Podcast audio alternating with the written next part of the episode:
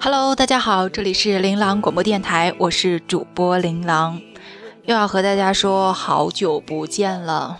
不过呢，从这周起，如果我比较勤快，不算很懒的话，基本上就是要开始一直做电台了，因为要忙的事情告一段落了。嗯，前一段时间不只是要看书，而且还要给单位出书，我才发现。真的从策划到定主题，到定篇章，到选图、配文字、排版，然后再一遍一遍的修改，简直了，真的是简直了。不过现在终于可以恢复正常的生活了，但是隔了很长一段时间不录音吧，就会觉得比较生疏。反正，嗯，无论好不好，都请你们多包涵吧。我最近突然闲下来，就有点不知所措。每天除了工作，就是想着电台要做什么主题，嗯，背景音乐要选哪首歌。之前想的几个就都被推翻了，所以今天这期也不一定是你们喜欢的主题，只是碰巧想到了很久以前看的一篇文章，所以索性就先播这个吧。嗯，今天的背景音乐呢，来自河图，我们河图大大是我之前说过的一个非常喜欢的古风乐团，莫名其妙的一个，嗯，刚开始最先创立团队的一个原创歌手，非常非常有才。嗯，然后今天这首歌，第一首歌叫做《影》，对，一个字叫做“影”，我觉得比较贴合今天的主题吧。哦，对我好像还没有说今天的主题，嗯。呃，这期节目的主题呢，叫做如何处理前男友的骨灰。嗯，我这么正儿八经的说这个主题，是不是有点怕怕的？几轮看风华，一瞬抵挡浮沉。心过我不红不去不问，一杯清茶了我长恨。西山观先生，清清冷冷，点头令西宾客子夜星辰。这世界一纷纷，荒野下青苔恨隔桥问白头人。可有人询问你一生一世，只留红泪一滴，落一眼朱笔，凝霜花绝句。就听那一声声，西窗缠绕过有一年我特别穷，又特别想出去玩，就开启了骚扰朋友的模式。从北京出发，一路找老朋友蹭吃蹭喝，最后到了丽江。约了同学去虎跳峡，不巧她临时有急事要出门，就把我托付给她的一个闺蜜娜云。娜云和我同学在同一所高校当老师，为人爽快，笑声明朗。吐槽的时候像纸筒倒豆子，是个一见面就能喝酒诉衷肠的坯子。当然那天我们没喝酒，他要开车，一路上有说有笑。那云给我讲他当老师的种种哭笑不得的经历。他说现在的孩子太奇葩，简直没法管理。你跟他们亲近吧，他们就跟你没大没小；你跟他们疏远吧，他们又不愿意配合你的工作。我说，其实历届都差不多。我当学生那会儿也没少老让老师头痛。他说，现在你老师要以你为骄傲了，你都是作作家了。我就惭愧的想用脑袋撞车窗。就这样聊到了我正在写的小说。那云问我写什么，我说我打算写一个关于爱情的故事。说到爱情这两个字儿，我觉得自己都有点不好意思，真尴尬。我已经到了一个羞于说爱的年纪，有什么好尴尬的？那云说：“你素材够吗？写写我吧，我的故事可以写成……嗯，流行的那种虐恋。他好像是要加重语气似的，强调了一下，特别虐，虐到死的那种。我一下子就笑出声，太好了，我就喜欢这种要死要活的，快给我讲讲。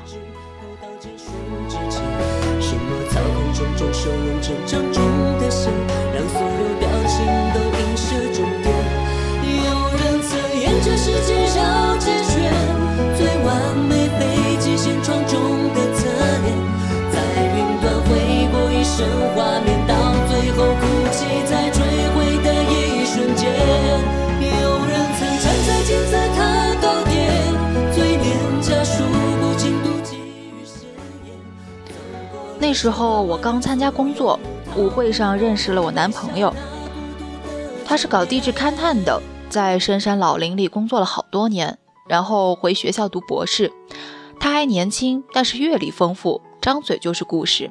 他知识储备量惊人，认识每一种植物、动物和石头，夜观天象，懂得日月星辰的各种变化。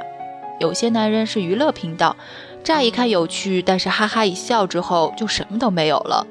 但是有些男人是探索频道，乍一看枯燥，但是越看越觉得有意思、有品味，只要看进去就戒不掉。他就是这一款，你知道吗？那种男人带着一种浑然天成的神秘气息，就像裹在顽石里的一块璞玉，只有慧眼的人才能看到精华。我从小就跟我爸学赌石，我知道我这次一定会赌赢。差不多全学校的人都知道我追他追得有多疯狂。他上课我跟着去，为了多些时间跟他在一起，我把自己的课程全安排全变了。那时候我带着大一新生，我自己却跟大一新生似的完全没头脑，心智都被这个男人迷住了。我的学生都打趣我说要帮我在他宿舍楼底下弹吉他、点蜡烛、献花表白。那云描述的眉飞色舞。我都跟着激动起来，追问下文。下文就是我们在一起了呀。他说他喜欢我的单纯，说白了就是傻气。但是我不介意啊，谁让他那么有智慧？我再怎么有小聪明，到他面前都是傻子。我愿意当这样的傻子，听他讲让人心悦诚服的道理。只要拉着他的手走在一起，每天跟他一起吃饭，一起睡觉。以后再生两个聪明的小孩，再养一条老狗，生活就圆满无比。当年我俩谈恋爱还算学校的一条新闻呢，因为我是老师，他是学生。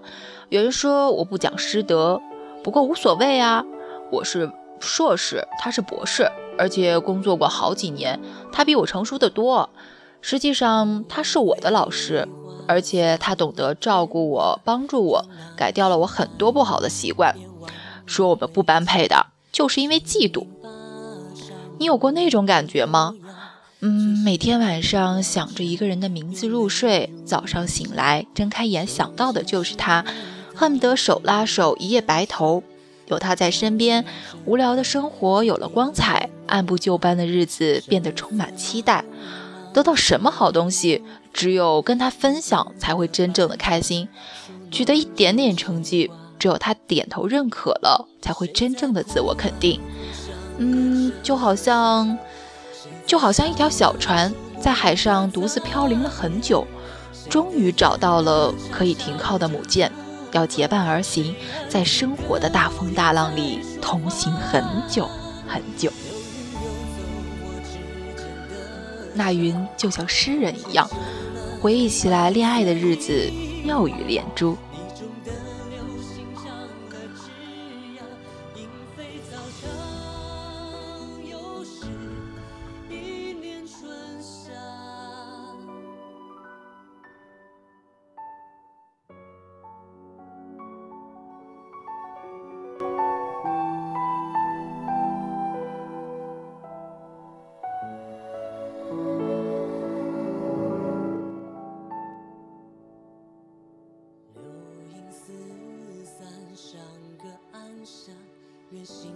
那后来呢？我迫不及待地追问。他是在虎跳峡跟我求婚的。那次我们一起出去玩，天气特别好，浪花飞溅。我站在江水前，他帮我拍照。他说，一瞬间，他开到彩虹架在我头顶，美得不可思议。快门都忘了按，却跑到我身边来拉着我的手，说：“嫁给我吧。”我当时完全傻掉了，还以为是江流轰轰鸣声太大，导致我耳鸣幻听。我大声追问了一句：“你说什么？”他大声喊：“那云，嫁给我！”连旁边的游客都听到了，都朝我们看过来。我当时高兴死了，整个人要爆炸。我差不多使劲地喊出来：“我愿意！”身边的人集体为我们鼓掌。那云把钱包递给我，说：“你看，就是这张照片。”他的长钱包很厚，有好几个夹层，整洁有序，依次摆放着卡、票据、纸钞。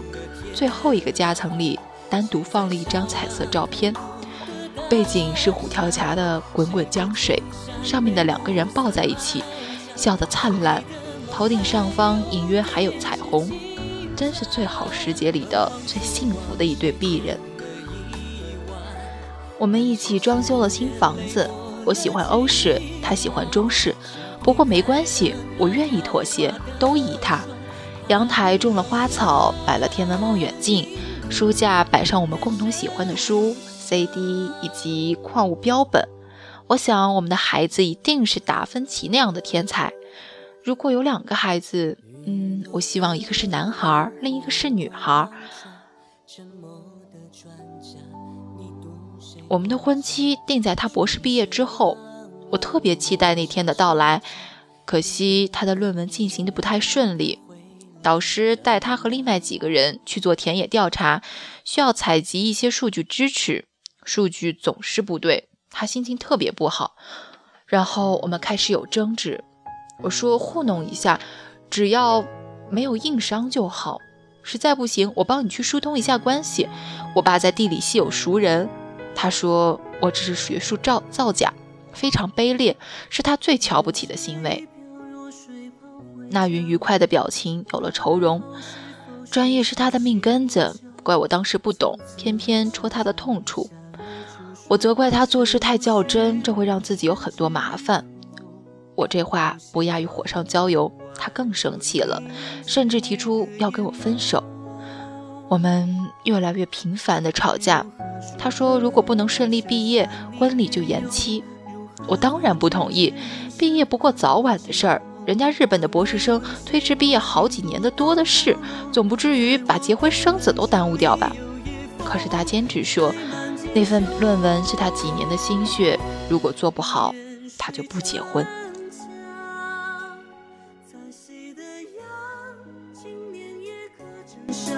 长夜未央，盲眼偏看看人道的光，足足凄凄惶惶。欢愉夜天烟三分假象，再恳请你回首，就当是字，最寻常闪光。那云叹了口气，回头想想，我怎么那么傻呢？如果我不逼迫他，让他安心做调查、写论文，我们就不会有那样一个不愉快的结局了。可惜，懂了也晚了。我记得同学跟我说过，那云是单身，所以暗自猜测他们是分手了。于是就小心翼翼地劝他：懂你的人爱时已太迟，大多遗憾的爱情都是这个原因。你也别太自责，你的急切，他的固执都有错，也都不是错，怪就怪年轻吧，不会为对方着想。后来有一次，我们吵吵得特别凶，我气急了就骂他，有本事你拿到诺贝尔奖再回来。他就真的睡实验室，好多天不回家，连我的电话都不接了。我到处找他，找不到人，问了好几个人才知道他自己跑出去做田野调查。他同学说他写论文很拼命，是他导师带过的最满意的学生。他甚至还跟同学讲过，以后要出国去最好的实验室，一门心思做研究。当然他会带我一起去。我真傻，他的人生规划中有我，他不过是在逐步的推行他的计划。我简直恨死我自己，下定决心，他一回来就跑去跟他认错，再也不闹了，不催他，一切都听他的，慢慢来。山路在山，车子在山路上前行，时不时可以看到江水，金沙江浑浊湍急，引得无数探险者来此挑战自然。那云朝窗外看了一眼，说：“可惜他没再回来。”我怀疑我听错了，张大嘴巴，惊讶地问望着他。他说：“他没回来。他最后一个电话是打给导师的，说申请延期毕业的事情。最后一份电子邮件是发给同学的，请同学在学校的校刊资料数据库里检索一篇文章。他说他要在江边待一阵子，采采集一些水样。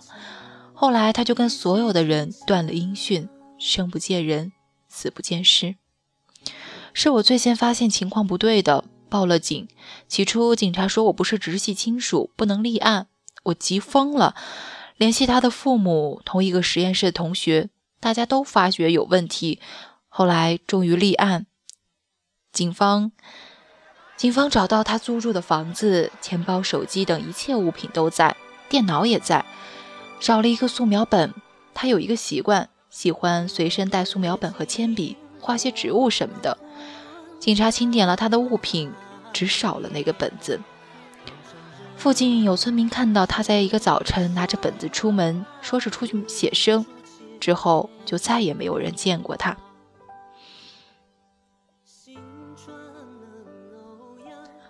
后来警方推测，他可能是在写生的时候发生了意外，溺水或者别的什么。他正对霞光逆着雨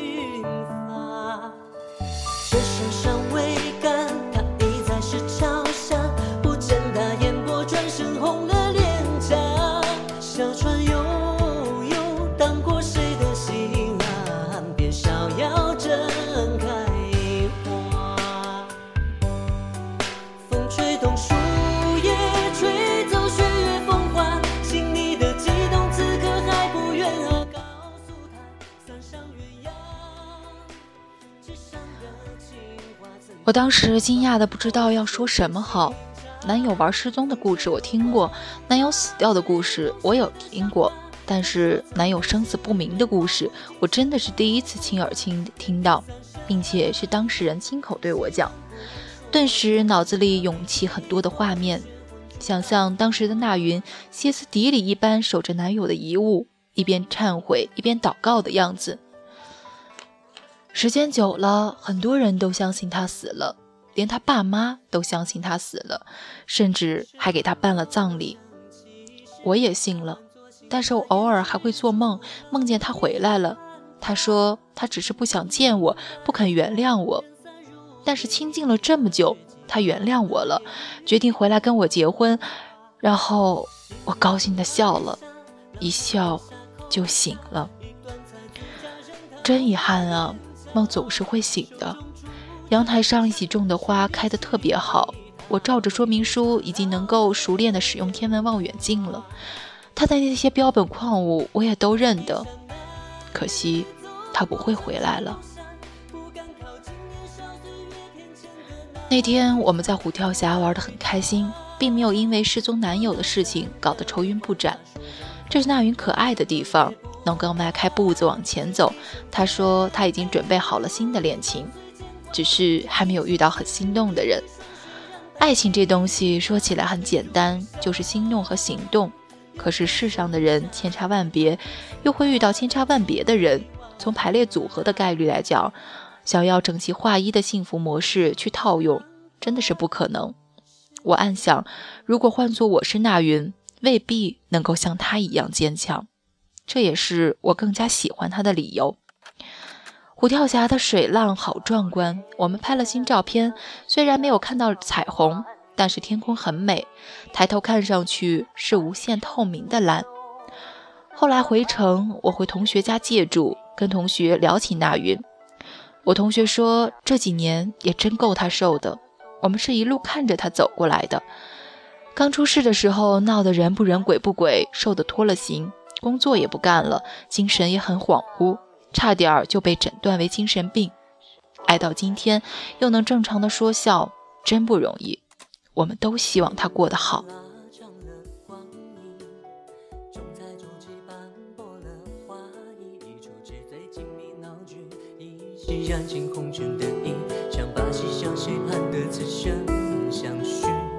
当下的影分是着回忆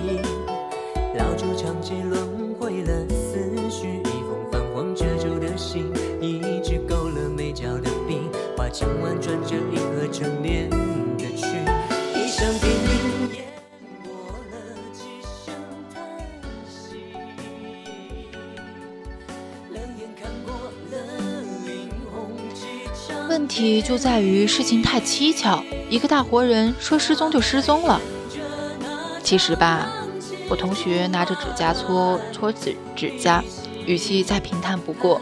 那个男的后来找到了。啊！我一把抢过指甲戳，抵住他的喉咙。你说什么？那个男的找到了。我同学淡淡的看着我，眼神里充满了嫌弃和悯怜悯。你不会真的相信一个大活人会凭空消失吧？你小说看多了。同学叹气说：“当时那云倒倒追她男友，差不多轰动了我们学校，又唱歌又送花又送饭。那小伙子也确实被感动了，两个人在一起倒也开心。不过好歹也算是才子佳人。不过那云从小就娇生惯养，大小姐脾气严重的很，工作和生活上都很强势。”时间一长，那个男的有点招招架不住，他想出国，那云死活不许，怕他走了就不回来了，还搬出他爸爸来给他施加压力。爸爸那云的爸爸是老教授，德高望重，开了口就让人没办法拒绝。那云的男朋友只好答应留下来，毕业之后结婚，然后两个人一起出国深造。不过勉强在一起就没幸福了，那个男的笑容越来越少。后来几乎就不参加我们这些朋友的任何聚会了。原来是这样，我听到了故事的不同版本。结婚的事情，那云都一手包办，那个男的也懒得管，只顾着忙自己的事。后来临近婚期，他说出去走走，那云也没多想，只照看着婚礼这边。谁想到这新郎一去不回，人间蒸发了。那云跟你说的也算是实情，只不过他自己改了结局，省略了他最不想知道的那部那部分。哪部分？新郎官后来悄悄地出现了，跑到外省去了，隐姓埋名过日子，连学位都不要了。后来为了跟一个姑娘结婚，必须要用户口本，这才露面。你想想吧，他为了躲那云，费了这么大的心思，那云得伤成什么样？事情过了很久，这件事情才拿才传到了那云的耳朵里。我们谁都不知道应该怎么告诉他真相。可要不说，他就一直等，他一直相信他未婚夫不会死，他要等他回来。同学看我目瞪口呆的样子，摇摇头。当初咬定未婚夫不会死的是那云，现在咬定未婚夫已经死了的也是那云。说来说去，爱情死不了人呐，就是往人的心上最疼的地方扎针。那云不是让你写他吗？你要怎么写？这么倒霉的女主角应该没有吧？我同学正襟危坐。不过说真的，那云经历了这件事，变得可爱多了。以前她那个一手遮天的大小姐脾气，我们都有点受不了。这件事之后。他大概也自我反省了，学着收敛脾气，拔掉芒刺，体谅别人。以后再恋爱结婚的话，会是个好妻子的。这学费交的有点贵，不过也值。我同学去睡觉，我睡不着。我不能赞同他说的话。硬要刺猬拔刺，来成就别人想要的柔软，有谁考虑过刺猬的感受吗？很难想象，在未婚夫失踪的一天个日夜里，那云是怎么度过的。房间为结婚而准备，墙上挂着婚纱照，阳台上种着男主人喜欢的花草，甚至早早准备出了一间儿童房。他不过是想着，他不过是想守着自己喜欢的男人过一辈子，但却被迫接受这样一个教教训。讽刺的是，那个像躲避瘟神一样想要逃离他的男人，最终都没有站出来给他一句明确的交代。强势不是他的错，他错在选择了弱者。我给那云发消息过去，好好生活，好好恋爱，别再想一个死人。他回复说，刚刚跟相亲对象看完电影，感觉还不错，等我好消息哦。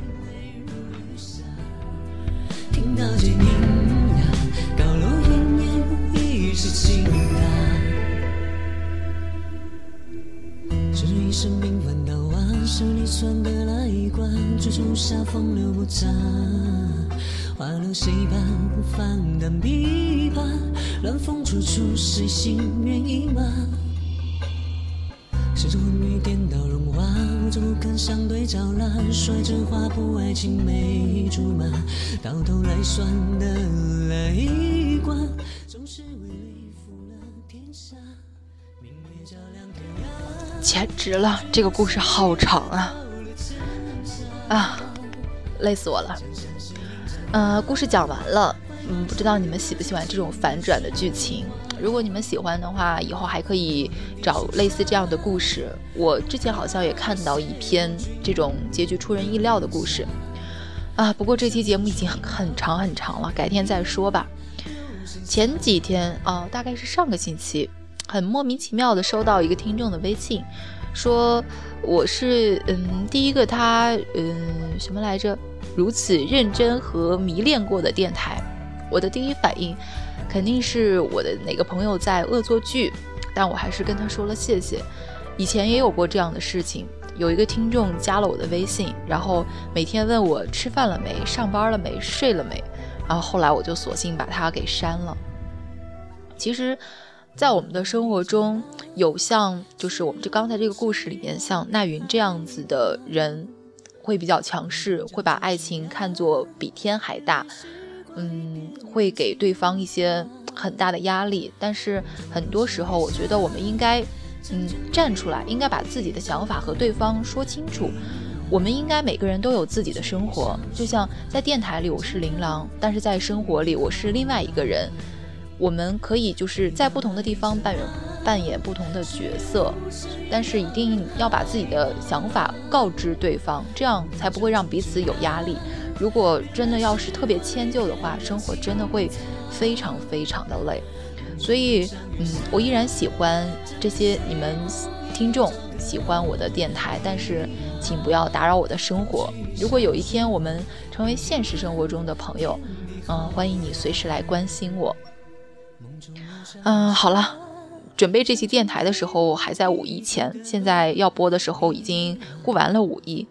最近好事将近的朋友有很多，有朋友要结婚，有朋友要生孩子，所以就在这里一一的祝福了吧。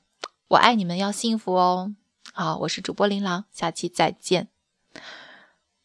真的好累，真的好累，这期快累死我了。难道真的是我很久很久不播电台的原因吗？好累，好累。